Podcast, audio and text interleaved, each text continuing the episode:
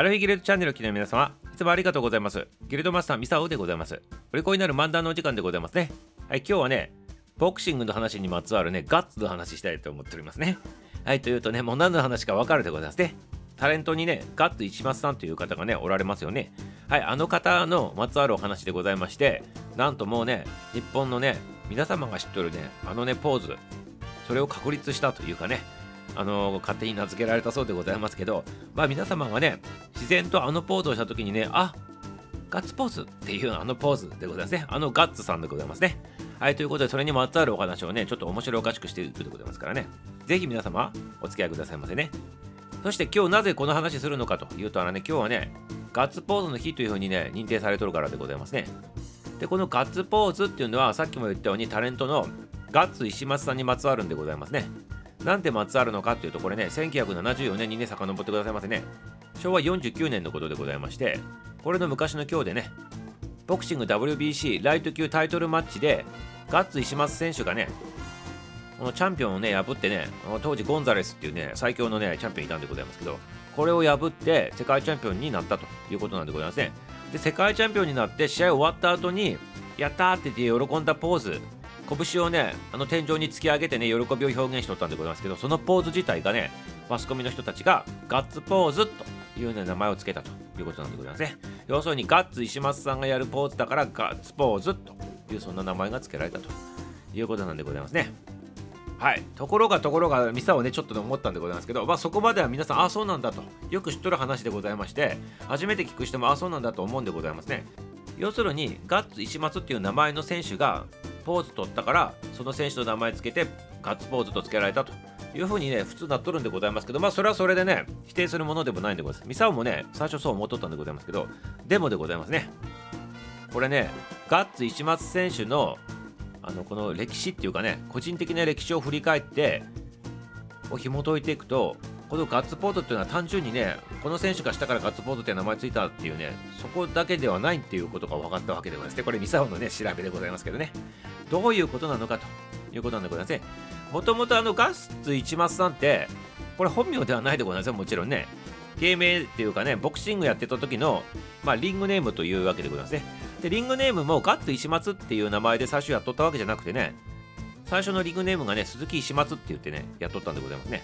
だから石松っていうのが実は名前だったっていう話でございますよ。皆様びっくりしないでますか？鈴木石松でございますから、鈴木が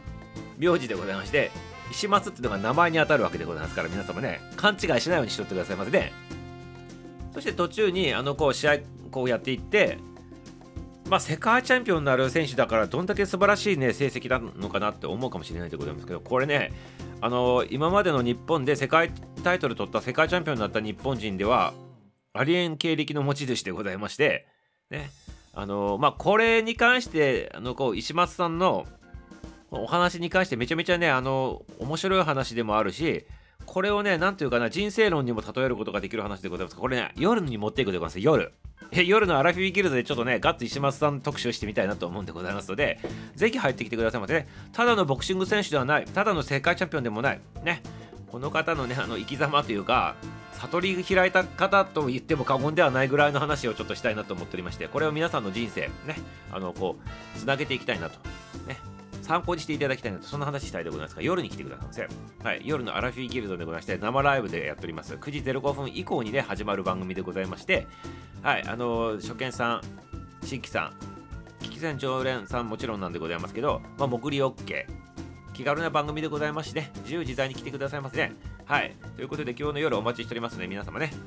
人生の哲学にまつわるようなお話をね、面白おかしく聞きたい方はね、ぜひ、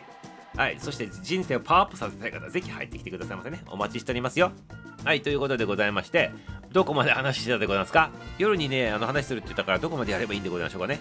はい。じゃあちょっと霧のいいところでね、終わりたいなと思うんでございますけど、まあ、ガッツ石松さんがまず、すごい強かった、最初から強かったんだろうと、ね、思われる方、ね、これ、まあ、さっきも言ったでございますけど、ちょっとね、